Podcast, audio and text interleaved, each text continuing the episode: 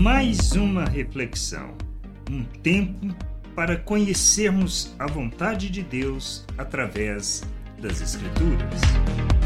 Acima de tudo, o amor. Quando entendemos quem somos em nosso Deus, expressamos o seu amor e que não podemos andar segundo a natureza humana. Não só andaremos na vontade do Pai, como não cometeremos pecado, como Pedro nos ensina na sua primeira carta, no capítulo 4, versículo 8. Acima de tudo, porém, tenham muito amor uns para com os outros, porque o amor cobre multidão de pecados.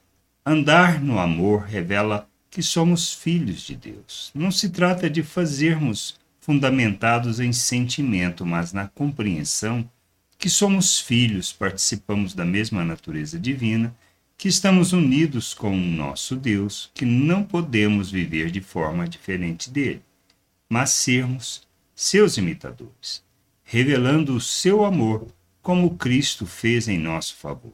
Quando andamos no amor, fundamentar, fundamentamos as nossas relações nas virtudes de Deus, não cometemos pecado uns contra os outros, que se alguém pecar, revelaremos o amor e assim o pecado não dominará o nosso meio, pois não praticaremos o mal. Temos que ter este entendimento de que devemos andar no amor de Deus, isto é, acima de tudo, precisamos revelar o amor, pois é através dele que andamos na vontade do Pai que revelamos a natureza que recebemos, que somos luz no mundo e que não cometeremos pecado, mas revelaremos a glória do Senhor e a sua obra em nossas vidas. Que a gente possa ter esse entendimento claro.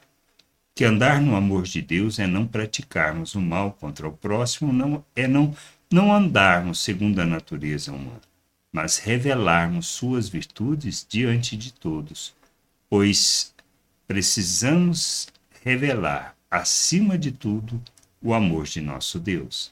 Graça e paz sobre a tua vida. Amém. Gostou da reflexão? Compartilhe. Não deixe de ler as Escrituras. Medite para poder crescer no conhecimento e vontade de nosso Deus e nosso Pai, para que, conhecendo o Senhor, possa o revelar ao mundo.